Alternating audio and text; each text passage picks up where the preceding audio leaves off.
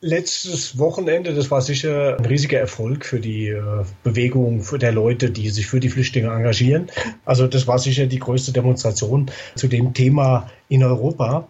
Die Forderung und die Frage, um die es geht, ist eigentlich immer dieselbe. Man richtet sich ganz konkret gegen die Festung Europa, ganz grundsätzlich für offene Grenzen und natürlich erstmal als Primärziel. Also was man unmittelbar fordert, ist, dass äh, sich die konservative spanische Regierung wenigstens mal an die Abmachungen hält, die sie vor eineinhalb Jahren im Rahmen der Flüchtlingsumverteilung eingegangen sind. Und da hat Spanien halt versprochen, dass sie 17.400 400 Flüchtlinge, vor allen Dingen aus Italien und aus äh, Griechenland nehmen, halt auch aus Solidarität mit diesen beiden Ländern, in denen ja besonders viele Flüchtlinge ankommen. Und es war auch so, dass die Demonstration in Barcelona letzte Woche letztlich dazu gesorgt hat, dass an diesem Wochenende nochmal in 30 Städten für dieselben Ziele demonstriert wurde. Also grundsätzlich für das Recht auf Einwanderung oder darauf, dass Flüchtlinge in Europa, äh, egal in welcher Zahl, aufgenommen waren und dass sie hier willkommen sind vor allem in Barcelona gibt es ja schon ein sehr großes Solidaritätsnetzwerk. Also unter der äh, Bürgermeisterin Ada Colau haben sich ja mehrere Städte zusammengetan. Sie wollen äh, Zufluchtsstädte für flüchtende Personen bilden. Und das Netzwerk fordert jetzt auch Gespräche mit der Regierung Spaniens. Aber nun wurden ja. letzte Woche diese Gespräche auch schon abgesagt. Wie sieht es denn aus? Also können diese Netzwerke und Initiativen ihre Forderungen überhaupt durchbringen? Also wir haben ja die Situation in Katalonien, dass die Katalanen mittlerweile in großer Zahl, äh, man weiß es ja nicht genau, wie stark äh, in die Unabhängigkeit wollen, weil sie eben von dem ganzen Gehabe in Spanien äh, die Schnauze voll haben. Spanien will ja verhindern, dass es da ein Referendum zu gibt und da vermischen sich so ein bisschen die Sachen. Also man ist einfach genervt darüber, dass Spanien immer irgendwelche Sachen verspricht, auf dem Papier zusichert, auch im, wie im Rahmen der Flüchtlinge oder wie im Rahmen der ähm, Autonomiestatute dass letztlich äh, man sich an das, was da vereinbart wurde, eigentlich nicht hält. Und das ist sicher der Hintergrund auch, warum die Demonstration in, in Barcelona so besonders groß war. Das Problem der ganzen Netzwerke und Initiativen ist eben, selbst der katalanischen Regionalregierung, dass sie ja von sich aus keine eigenen Flüchtlinge aufnehmen kann. Und solange die konservative Regierung in Madrid blockiert, kann man eigentlich nicht viel machen, außer die, die sowieso äh, in Katalonien auf irgendeinem Weg ankommen. Manchmal waren zum Beispiel Flüchtlinge in ähm, LKWs gefunden, nachdem die über die Grenze gekommen sind. Die wollten eigentlich meist wollten sie nach Großbritannien, sind da im falschen LKW äh, gelandet und steigen dann in Spanien aus. Die man da auffindet, die kann man natürlich gut aufnehmen und da haben sich auch die Flüchtlinge auf dem Marsch, auf dem ich war, hier in Donostia San Servan im Baskenland, die haben sich bedankt für die Hilfe und Unterstützung der Menschen, die äh, sich für sie engagieren. Ähm, allerdings, man kann kaum was da, dafür tun, außer politischen Druck oder halt auch Druck auf der Straße zu entfalten, dass die spanische Regierung sich endlich zumindest mal an ihre Abmachung hält. Und die nächste Geschichte ist natürlich auch die jetzt mit äh, Donald Trump in den USA, der die Mauer zu Mexiko bauen will und so. Äh, man tut ja so in Europa, als wäre man die Menschenfreund und regt sich auf über den Mauerbau. Dabei kann man das in Spanien sehr gut sehen. Spanien hat ja äh, die beiden Exklaven, also es sind zwei ehemalige Kolonien, also immer noch Kolonien, die Spanien im Prinzip innerhalb von Marokko hat. Und da stößt ja Afrika und Europa direkt äh, auf einer Landgrenze zusammen.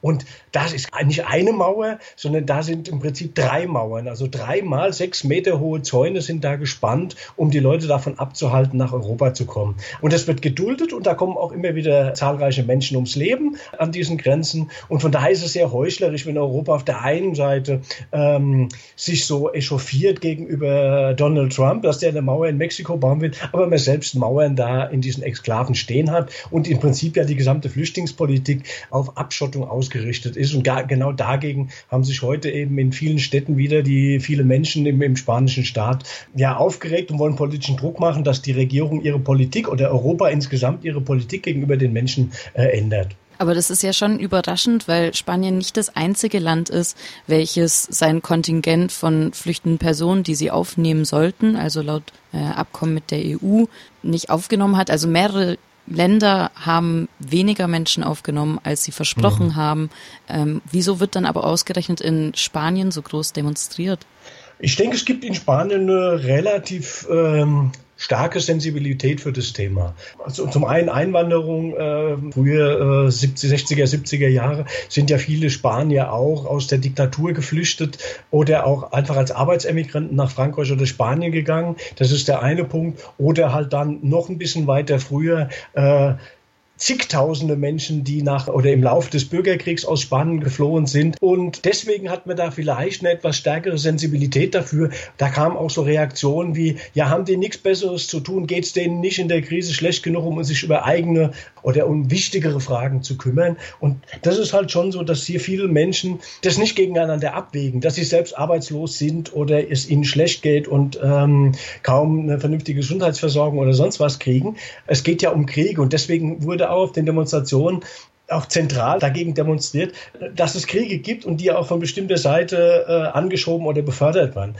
Es heißt auch in den Mobilisierungsvideos zum Beispiel von der Organisation äh, Casa Nostra, Casa Vostra, also unser Haus, euer Haus, dass vor allem in Katalonien halt die Verantwortung für andere Menschen zu sorgen da sei, weil man ja selber auch unterdrückt worden sei und eine bestimmte Geschichte hat. Eben, und das ist in Katalonien vielleicht noch ein Stück stärker, weil natürlich auch, auch im Baskenland, weil die Konflikte sind ja nicht erledigt. Also das Baskenland hat ja selbst äh, Flüchtlinge. Äh, der Thomas El Gordiaga, der Baske, der äh, 15 Jahre an der Freiburger Uni gearbeitet und studiert hat, der aus dem Baskenland vor Folter geflohen ist. Also die, die Sache ist hier deutlich noch äh, latenter, dass es auch hier Leute gibt, die immer noch fliehen müssen. Und es heißt jetzt auch, dass in Spanien weniger Asylverfahren bearbeitet werden als im europäischen Durchschnitt. Ähm, auf der anderen Seite scheint es aber ja ein echt gut aufgebautes und organisiertes Solidaritätsnetzwerk zu geben. Kann es sein, dass halt sehr viele Ehrenamtliche Aufgaben übernehmen, die eigentlich die Regierung versprochen hat zu übernehmen? Genau, und äh, die Regierung nutzt es noch nicht mal. Also die Regierung könnte eigentlich gegenüber der, den, der EU äh, gut tun und sich gut darstellen, indem sie sagt, wir nehmen diese 17.400 auf, weil die Strukturen dafür sind längst geschaffen worden. Aber nicht von ihnen, sondern zum Beispiel wie in Barcelona von der Ada Colau.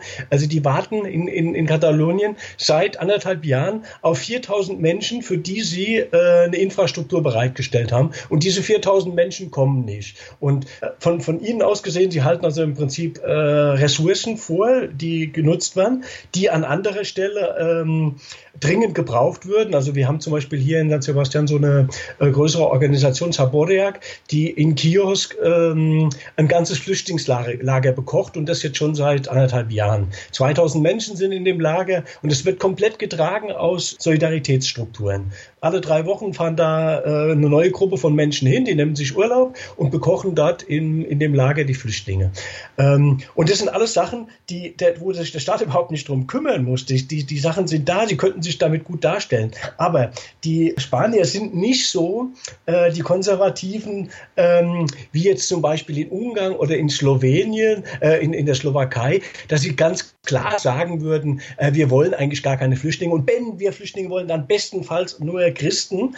Die Spanier denken sich das, äh, wollen aber gegenüber Europa gut dastehen. Also gehen sie diese Versprechen ein und wissen halt, naja, Papier ist geduldig. Wer kümmert sich denn im Endeffekt darum, dass es umgesetzt wird? Und das, deswegen ist der, äh, der Gegensatz so groß. Du hast es auch angesprochen mit der, mit der Frage ähm, Asylverfahren. Also hier gibt es kaum anerkannte ähm, Menschen, die Asyl bekommen. Aber das ändert nicht viel, weil viele Leute können trotzdem, wenn sie auch kein Asyl bekommen, hier bleiben. Und es gibt dann bestimmte Regelungen, zum Beispiel, das ist absurd, aber es, es geht so, dass du, wenn du nachweisen kannst, dass du drei Jahre hier illegal gelebt äh, und am besten noch gearbeitet hast und kannst das nachweisen, also dass du drei Jahre lang Schwarzarbeit betrieben hast, äh, dann kannst du deinen Aufenthaltsstatus hier im Land regeln. Deswegen ist die Asylfrage hier nicht so dramatisch, weil sich viele Leute einfach äh, drei Jahre lang durchmogeln und dann ähm, einen Aufenthaltsstatus bekommen können. Das geht im Baskenland besonders gut. Das muss man schon auch noch wissen, dass es einen Unterschied gibt zwischen dem Baskenland und äh, dem Rest Spanien,